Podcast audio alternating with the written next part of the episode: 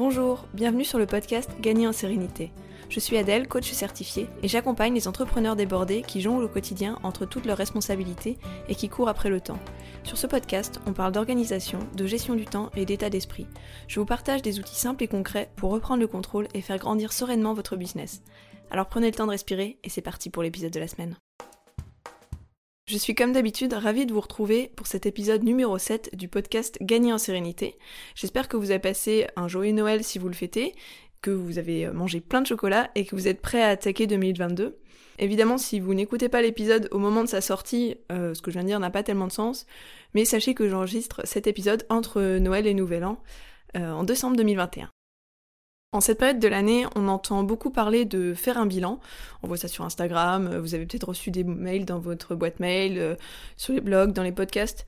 Et bon bah clairement, je vais pas faire exception, mais je voudrais profiter de cet épisode pour vous donner mon avis sur trois points.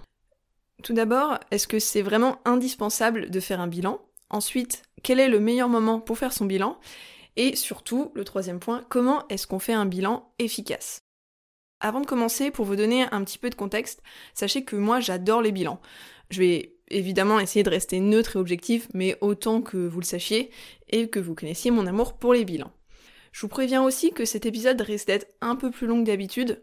Normalement, j'essaie de rester en dessous de 20 minutes parce que je sais que vous êtes euh, tous euh, très occupés, mais là, je vais pas réussir à vous partager ce que j'ai à vous dire en moins de 20 minutes. Si jamais vous décrochez un moment, ou si vous n'avez pas la possibilité de noter, pas de souci, je vous ai préparé un document à télécharger qui contient toute ma méthode, pas à pas, pour faire un bilan, ainsi qu'une page Notion pour ceux que ça intéresse. Le lien se trouve dans la description de cet épisode. Alors installez-vous bien pour cet épisode un peu long, et c'est parti. Le premier point que je voudrais qu'on voit ensemble, c'est est-ce que c'est vraiment indispensable de faire un bilan? Pour répondre à cette question, je vous propose de voir les bénéfices de faire un bilan. Tout d'abord, euh, ça permet de regarder le chemin parcouru. C'est-à-dire qu'on va revenir sur les gratitudes, euh, les fiertés qu'on a eues. Ça va permettre de booster sa confiance en soi et également de nous redonner une dose de motivation. Ensuite, ça permet de garder une trace du passé pour garder ses souvenirs inscrits quelque part et puis de les retrouver avec plaisir plus tard. Mais surtout, un point très important euh, du bilan, c'est que ça permet de s'améliorer. En effet, on va réfléchir aux leçons tirées de nos échecs et aussi de nos victoires. Et non seulement on va pouvoir se rendre compte de choses qu'on ne se serait pas forcément rendu compte sans faire de bilan, mais en plus, on va pouvoir en garder une trace pour plus tard et pour ne pas refaire des erreurs qu'on aurait déjà fait. Et puis finalement, un bilan, ça permet de préparer la suite, puisqu'on sait où on en est à la fin d'un bilan, et on sait vers où on veut aller et on peut mettre en place un plan d'action. Mon avis, c'est que dans un cadre professionnel, c'est, je dirais, indispensable. Sinon, on risque d'avancer à l'aveugle, on ne tire pas de leçons du passé, on tourne en rond, on s'améliore pas. C'est pour ça que je pense personnellement qu'il est difficile de se passer d'un bilan. Ensuite, dans le cadre personnel, ça va être, je dirais, à voir, selon votre personnalité. Moi, vous l'aurez compris, j'adore ça, donc j'en fais pour mes projets personnels. Mais ça va aussi dépendre de vos projets. Par exemple, si un de vos projets, c'est un investissement immobilier à faire ou à gérer, je pense que c'est bien de faire le point de temps en temps. Pour résumer, je dirais que c'est bien de faire un bilan dans les domaines où vous souhaitez atteindre un objectif, où vous souhaitez progresser et vous améliorer. Maintenant que ça c'est dit, quel est le meilleur moment pour faire son bilan? C'est vrai qu'on en parle souvent en fin d'année, mais est-ce que c'est le meilleur moment? Alors ça, très clairement, ça va vraiment dépendre uniquement de vous. Déjà, il existe énormément de fréquences différentes. On peut faire un bilan tous les ans, tous les trimestres, tous les mois, toutes les semaines, même tous les jours. Et on peut évidemment mixer les fréquences entre elles. Pour vous donner un exemple concret, comme d'habitude, je vais prendre mon cas. Moi, mon bilan principal, c'est un bilan mensuel. C'est une nouveauté de 2021. Avant, je faisais uniquement des bilans trimestriels, mais en 2021, j'ai commencé à faire des bilans mensuels. Donc c'est un bilan écrit qui suit une méthodologie très complète que je vous expliquerai dans la troisième partie de cet épisode. Et à chaque fin de trimestre, il est un peu renforcé. Je fais le même bilan que mon bilan mensuel, mais en plus, je fais une revue des objectifs et du planning de l'année pour le réajuster selon les retards et les évolutions. Et de la même manière, je fais un bilan renforcé en fin d'année, qui est le même que mon bilan mensuel, avec, comme pour le bilan trimestriel, une revue des objectifs, mais surtout, j'ai une partie planification de l'année suivante qui est beaucoup plus importante que euh, lors de mes autres bilans. Je vais fixer mes objectifs pour l'année suivante et ensuite je vais les triple diviser dans l'année, à chaque fois par trimestre, par mois et par semaine. Et en plus, lors de mon bilan annuel, je vais relire tous mes bilans mensuels de l'année, mais ça c'est surtout euh, pour le plaisir. Et en plus de tout ça, euh, j'ai des sortes de bilans de fin de semaine qui sont beaucoup moins formels que mes bilans mensuels. Je garde pas de traces de ces bilans hebdomadaires. Mais à chaque fin de semaine, je reviens quand même sur tout ce qui s'est passé lors de la semaine écoulée. Je vais vider ma done list. Donc si vous savez pas ce que c'est une done list, je vous conseille d'écouter l'épisode numéro 6 de ce podcast où je vous explique quelles sont les alternatives à la to-do list. Ça, ça me permet d'être fier de la semaine qui s'est écoulée, de gagner en confiance en moi et de me donner de la motivation pour la suite. Je vérifie également l'atteinte des objectifs de la semaine écoulée et je fais une petite planification de la semaine suivante pour atteindre euh, les objectifs qui sont dans mon planning. C'est donc le planning que je fais lors de mes bilans annuels et que je revois à chaque bilan trimestriel. Et en plus de tout ça, j'ai aussi un petit bilan de fin de journée. Donc là, pareil, c'est pas très formel, je ne garde pas de traces, mais j'ai une checklist. À nouveau, euh, je vous renvoie à l'épisode numéro 6 euh, de ce podcast pour avoir tous les détails sur la checklist. Et donc à chaque fin de journée, je fais le tour de ma checklist pour vérifier que j'ai rien oublié, et je note aussi au minimum trois gratitudes en fin de chaque journée. J'ai bien conscience que ça peut paraître complexe, très compliqué, mais bon, à nouveau, c'est personnel, et aussi je vous avais prévenu que j'aimais bien les bilans. Mes conseils pour vous, euh, c'est que tous les ans, je pense que c'est un peu juste. Si vous faites uniquement un bilan par an, moi j'aurais tendance à considérer que c'est pas assez tous les trimestres, c'est une bonne idée, surtout si vous n'êtes pas un grand fan de bilan. Tous les mois, c'est la fréquence que j'utilise et c'est la fréquence que je conseille le plus, à condition de ne pas être complètement allergique au bilan, parce que tous les mois ça revient quand même assez souvent. Donc c'est pas forcément pour tout le monde, mais je pense quand même que ça convient à la majorité des personnes. Et euh, sans vous avoir en face de moi et sans vous connaître, c'est ce format-là que je vous conseillerais d'essayer. Et ensuite, toutes les semaines et tous les jours, c'est à vous de voir, mais ça peut faire beaucoup. Euh, l'idée, c'est pas de construire une usine à gaz très complexe, il faut rester simple malgré tout. Donc, à voir selon les cas. Vous l'avez bien compris, il n'y a pas de fréquence idéale, ça va dépendre de chacun. Mais il y a quand même deux erreurs qu'on peut faire. La première erreur, c'est de ne pas faire son bilan assez souvent. Dans ces cas-là, on va pas bien être au clair sur où on est et où on va, on va avancer à l'aveugle, on risque de reproduire des erreurs qu'on a déjà faites, et on ne va pas capitaliser sur ce qui a déjà fonctionné, bref, on va tourner en rond et on va perdre du temps. La deuxième erreur, ce serait d'en faire trop souvent. Dans ces cas-là, ça va avoir moins de conséquences, mais le problème, c'est qu'on va perdre du temps à faire des choses qui sont inutiles, donc ce que je vous conseille, c'est de ne pas faire plus que ce qui est utile. Et c'est pas parce qu'on aime les bilans qu'on doit en faire euh, des mille et des cents en permanence. Je voudrais aussi faire une petite parenthèse pour vous dire qu'il n'y a pas besoin d'y passer des heures sur vos bilans, surtout si vous faites des bilans régulièrement. Néanmoins, c'est vrai que ça va prendre un peu de temps, il faut vraiment voir ça comme un investissement. On a vu les bénéfices que ça avait, donc vous savez que faire des bilans, ça va vous permettre d'avancer plus vite et surtout dans la bonne direction, en apprenant du passé et en ajustant sans cesse vos plans d'action pour le futur. Donc même si ça vous prend un peu de temps, on y va, on se lance. Et plus vous en ferez, plus vous irez vite pour les faire, et en même temps, plus ils seront efficaces. Pour vous donner un ordre de grandeur, moi mon bilan quotidien, qui est plutôt une checklist, ça me prend moins de 5 minutes. Mon bilan hebdomadaire, qui me permet également de planifier la semaine suivante, me prend, je dirais, 15 minutes. Mon bilan mensuel, c'est 20 minutes maximum. Le bilan trimestriel, ça va être euh, les 20 minutes du bilan mensuel, plus une demi-heure passée sur le planning pour euh, le réajuster. Et ensuite, le bilan annuel qui est un peu plus poussé, je dirais 45 minutes de bilan. Et après, j'ai une phase de planification qui peut être longue, qui peut durer 2-3 heures. Mais c'est quelque chose que je fais uniquement une fois par an. Et encore une fois, c'est un investissement de votre temps. Et c'est un investissement rentable, croyez-moi. Donc voilà, fin de la petite parenthèse. Donc ensuite, une fois que vous avez décidé d'une fréquence, pour la date, et eh ben vous faites complètement comme vous voulez. Euh, c'est comme vous le sentez, rien ne vous oblige à le faire euh, en fin d'année. Si vous avez envie de faire votre bilan annuel le 22 avril, eh ben allez-y, go. Et c'est vrai qu'on fait souvent son bilan en fin de période, ou parfois au début, parce que notre cerveau il aime bien, et aussi parce que notre société nous y encourage. Mais en fait, euh, on peut vraiment le faire quand on veut. Donc si vous écoutez ce podcast bien après sa sortie et que ça vous a donné envie de faire un bilan, que vous sentez que ça serait bien d'en faire un maintenant, eh ben allez-y, n'attendez pas la fin de l'année ou la rentrée scolaire ou autre, passez à l'action maintenant. Et du coup, concrètement, comment est-ce qu'on fait un bilan? Pour répondre à cette question, euh, il existe des milliers de réponses. Donc moi, je vais vous donner ma méthode, qui est celle que j'utilise à la fin de chaque mois. C'est une méthode en 10 points. Il y a 3 points d'état des lieux, 4 points d'analyse et 3 points de conclusion. Et je vous rappelle que si vous voulez retrouver cette méthodologie pas à pas, je vous ai créé des templates euh, modifiables sur ordinateur ou imprimables, ainsi qu'une page Notion, et vous retrouverez tout ça en lien dans la description de cet épisode. Un petit conseil avant de vous donner toute la méthode, moi je vous dirais de ne pas séparer votre euh, bilan pro et perso. Euh, sinon ça risque de vous faire du travail en double, et surtout je pense que les deux sont liés, notamment dans la manière dont vous gérez votre temps. Le temps que vous passez sur du pro, euh, c'est du temps perso en moins, et inversement. Donc il y a beaucoup de choses dans ma vie où je sépare pro et perso, mais c'est vrai que pour les bilans, je fais tout en même temps. Je ne sépare pas. Donc c'est parti avec dans un premier temps un état des lieux factuel. La première étape, c'est la réalisation. Dans chaque domaine de vie, euh, je me demande à quel point je me suis réalisée, à quel point je suis satisfaite, et ensuite je mets une note entre 0 et 5, et j'écris en plus ce qui a été déterminant, toutes les raisons pour lesquelles j'ai mis cette note-là.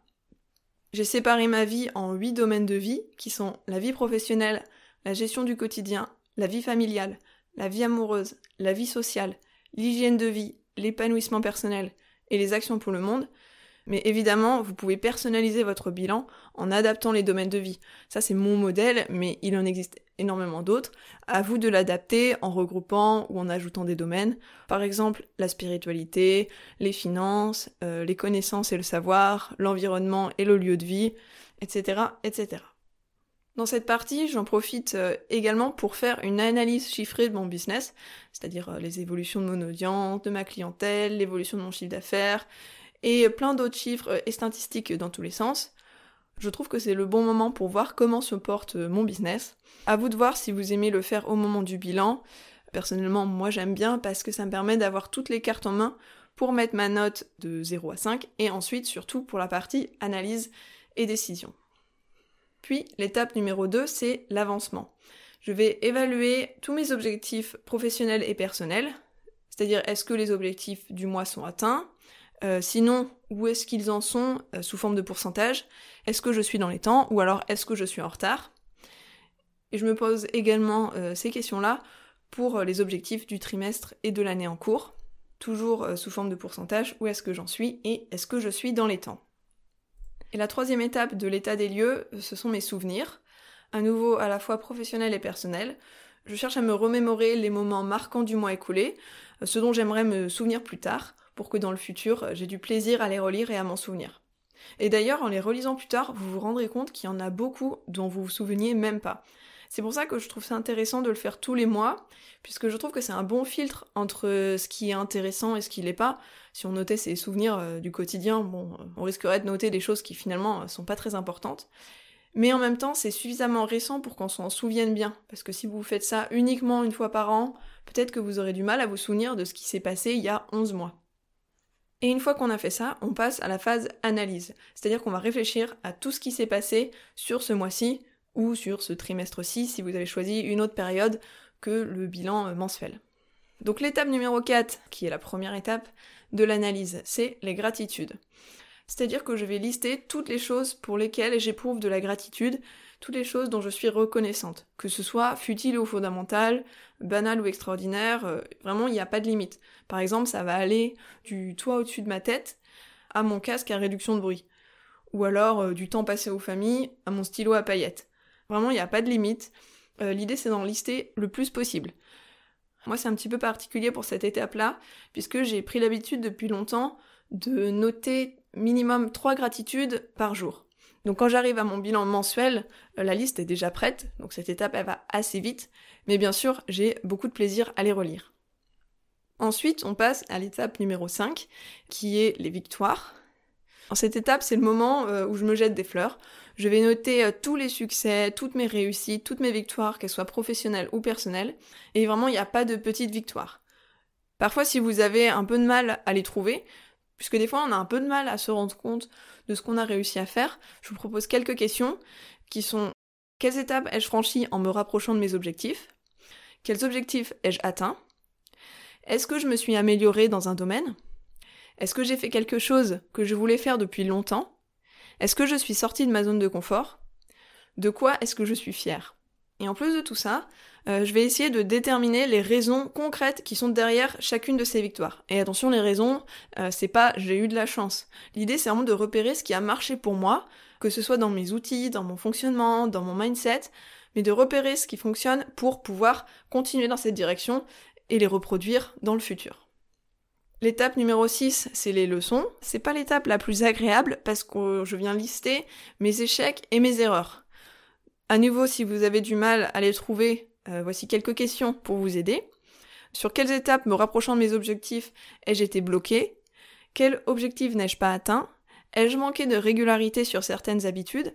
Ai-je procrastiné quelque chose que je voulais faire depuis un moment? Quelles erreurs ai-je fait? De quoi ne suis-je pas fier mais attention, on va pas s'arrêter à la liste euh, de nos échecs. Ce serait assez démoralisant et très peu productif. Non, ce qui est important, c'est de tirer une leçon de chaque erreur qu'on a fait. Comme ça, on va ressortir grandi de chaque erreur et éventuellement, on va pouvoir prendre une décision pour le futur en fonction de ce qu'on a appris. Ensuite, la dernière étape euh, de la phase d'analyse, c'est l'étape numéro 7, c'est un flot de pensée. Je pense que c'est mon étape préférée de mon bilan mensuel, qui peut être trimestriel ou autre selon ce que vous avez choisi. Le flot de pensée, c'est un outil de développement personnel qui est comparable à la douche, mais pour l'esprit. En fait, ça consiste à écrire toutes les pensées qui nous viennent à l'esprit, sans juger, sans se censurer, et ça permet de faire le point. Bon, ça a plein d'autres avantages que de faire le point, mais dans le cadre d'un bilan, c'est comme ça que je l'utilise.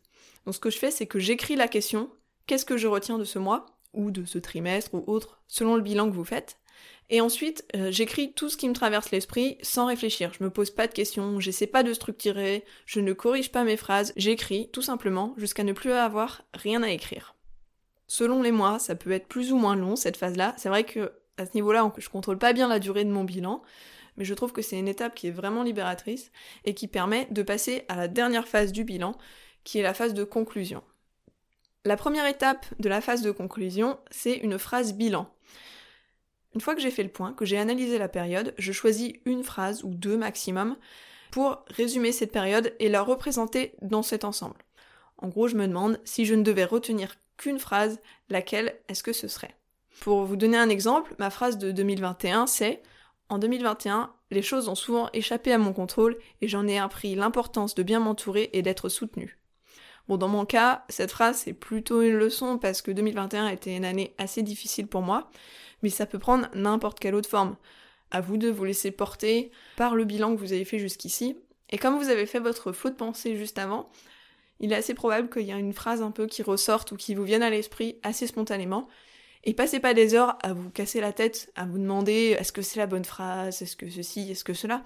Il n'y a pas de bonne ou de mauvaise réponse. Ce qui compte, c'est que cette phrase, elle représente votre ressenti sur le mois, le trimestre ou l'année qui s'est écoulée. Pour vous donner quelques autres exemples, je peux vous donner les phrases des, mois précédents. Alors, il faut savoir que j'ai mis en place cette phrase bilan uniquement en juin, donc j'en ai pas avant le mois de juin. Donc voici mes autres phrases. Le mois de juin a été difficile, mais j'en ressors pleine de gratitude pour mon entourage. Ce mois de juillet a été marqué par pas mal de fatigue et de challenge, j'en ressors pleine de fierté envers moi-même. Après des vacances reposantes, la fin du mois d'août a été marquée par une décision importante et les angoisses qui vont avec. Le mois de septembre a été compliqué sur le plan personnel, mais il y a eu plusieurs week-ends en Bretagne qui ont été de vraies bouffées d'oxygène. Le mois d'octobre a été bien occupé sur le plan business, par contre ponctué de migraines. Je ne sais pas d'où ça sort, mais ça me plaît très peu. Le mois de novembre a été marqué par le lancement de mon podcast et j'ai découvert que j'adorais ce type de contenu. Et je retiens aussi de ce mois la semaine passée en Bretagne chez mes parents qui m'a fait beaucoup de bien. Ce mois de décembre a été marqué par tout un tas de visites à ma famille, et au milieu de tout ça, je suis heureuse d'avoir réussi à travailler tout en prenant du temps pour me reposer et en profiter. Voilà pour les quelques exemples. Et ensuite, euh, la neuvième étape, c'est l'étape des décisions. Donc au regard de tout ce que j'ai vu dans mon bilan jusqu'à présent, je me demande qu'est-ce que je devrais continuer? Par exemple, j'ai testé pour la première fois la checklist en fin de journée et j'ai trouvé ça top, donc je continue. Qu'est-ce que je devrais arrêter? Par exemple, je me rends compte que me lever plus tôt, ça me rend moins efficace et de mauvaise humeur.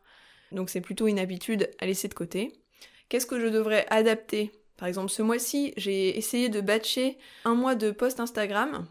Et je me suis rendu compte que le batching c'était très bien, mais que deux semaines ça serait sans doute mieux pour moi parce que j'aime bien avoir plus de souplesse et pouvoir euh, m'ajuster aux évolutions. Voilà un exemple d'adaptation. Et ensuite, qu'est-ce que je devrais commencer? Par exemple, pour le mois prochain, je vais faire une balade de 20 minutes dans le bois à côté de chez moi après le repas.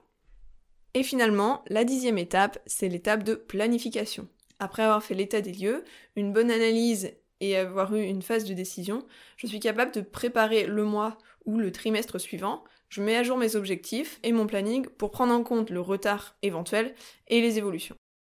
Et donc avec cette méthode, au fil des bilans, vous allez ajuster votre manière de fonctionner pour toujours plus d'efficacité et de sérénité. Je vous préviens, la première fois, faire votre bilan, ça vous prendra peut-être pas mal de temps. Mais rappelez-vous, c'est un investissement. Et surtout, à force, vous saurez le faire beaucoup plus rapidement, beaucoup plus facilement et avec de meilleurs résultats. Et petite info supplémentaire, si jamais ça peut vous aider, moi je profite de mon bilan pour faire une exportation et une sauvegarde des données importantes euh, dans mon business. Donc voilà pour mon bilan mensuel. Et ensuite, en fin de trimestre, comment est-ce que je procède? Alors je relis les bilans mensuels des deux mois qui sont déjà faits. Ensuite, je fais le bilan du troisième mois, puisqu'un trimestre c'est trois mois, donc quand je fais mon bilan trimestriel, il y a un mois qui n'est pas encore fait. Et ensuite, j'évalue l'atteinte de mes objectifs du trimestre et je réajuste le planning de l'année. Quand je fais mon bilan mensuel, je réajuste uniquement le planning du mois suivant. En fait, je prépare le mois suivant. Par contre, quand je fais mon bilan trimestriel, c'est tout le reste de l'année que je fais réajuster en fonction du retard potentiel et des évolutions qui peuvent être euh, avoir un nouvel objectif, un changement de priorité, etc. Et c'est uniquement cette phase de planification qui est plus poussée et qui me prend plus de temps. Et en bonus, en fin de trimestre, je me fais un petit cadeau dont la valeur dépend de l'atteinte des objectifs du trimestre. Et je trouve que c'est un bon moyen pour me récompenser et pour m'encourager. Le cadeau que j'ai choisi, je le pioche dans une petite liste que j'ai créée à l'avance, où je note les choses qui me feraient envie, mais où j'estime que c'est pas une priorité et dont je pourrais très bien me passer. Et puis finalement, lors de mon bilan annuel, donc je relis les 11 bilans mensuels qui sont déjà faits, je fais le bilan mensuel du dernier mois de l'année, j'évalue l'atteinte de mes objectifs sur le dernier trimestre et sur l'année en général, et à nouveau, c'est vraiment la phase planification qui va être beaucoup plus poussée. Je vais préparer mes objectifs pour l'année suivante, euh, je les triple divise dans des objectifs par trimestre, par mois, par semaine, et ensuite je place tout ça dans un planning pour l'année suivante. Attention, ça c'est pour moi. Euh, je sais qu'il y a beaucoup de personnes pour qui la planification sur un an, ça ne parle pas du tout. D'ailleurs, pour ces personnes, je vais plutôt recommander une planification sur 90 jours, et ce sera largement suffisant. Mais moi, j'aime bien faire mon planning à l'année, euh, donc c'est comme ça que ça marche pour moi. Et en bonus, lors de mon bilan annuel, je détermine le mot de mon année pour l'année suivante. C'est un mot qui donnera la couleur et la tendance pour la prochaine année. C'est un concept que j'ai découvert sur le podcast Change ma vie de Clotilde Dussoulier.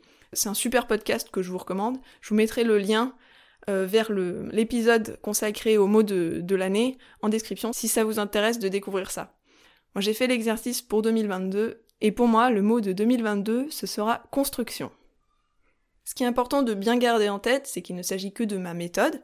Je vous conseille pas de faire exactement pareil sans vous poser de questions, mais plutôt de vous en inspirer, de tester et de trouver votre méthode. Par contre, ce que je vous conseille tous de faire, c'est de mettre en place un rappel correspondant à la fréquence que vous avez décidé pour ne pas oublier de faire votre bilan. Parce que des fois, on est le nez dans son quotidien et on se rend pas compte qu'on est arrivé à la fin du mois, à la fin du trimestre. À la fin de l'année, je pense pas. C'est quand même assez difficile de louper la fin de l'année. Mais bon, dans le doute, mettez bien un rappel. Donc on arrive à la fin de cet épisode. Je sais que j'ai dit beaucoup de choses, donc comme d'habitude, je vais vous faire un petit récapitulatif. Tout d'abord, on a vu les bienfaits du bilan, qui sont de garder une trace du passé et de s'en servir pour s'améliorer et faciliter le futur, à la fois dans sa vie professionnelle et dans sa vie personnelle. Et c'est pourquoi je pense que c'est un indispensable quand on est entrepreneur. Ensuite, la fréquence, elle peut varier selon vous. Mon format préféré, c'est le bilan mensuel, mais vous pouvez évidemment décider d'une autre fréquence. Attention quand même, je pense que le bilan annuel n'est pas suffisant, et pour moi, le bilan trimestriel, c'est un minimum. Et pour la date, eh ben, c'est comme vous voulez. Ensuite, on a vu ma méthode en 10 points pour faire un bilan, que je vous conseille d'adapter à vous-même. Tout d'abord, on a la phase d'état des lieux, qui est constituée des étapes réalisation dans chaque domaine de vie, avancement des objectifs et souvenirs. Ensuite, il y a la phase analyse, qui est constituée des étapes gratitude, victoire, leçon et flot de pensée. Et finalement, il y a la phase conclusion, qui est constituée des étapes phrase bilan, décision et planification. On arrive donc à la fin de ce long épisode.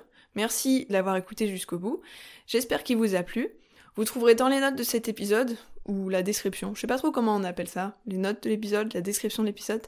Bref, vous trouverez un lien vers un document qui vous permettra de faire ce bilan avec toutes les étapes que je viens de vous décrire, ainsi qu'un lien vers un template Notion si jamais vous souhaitez le faire sous Notion.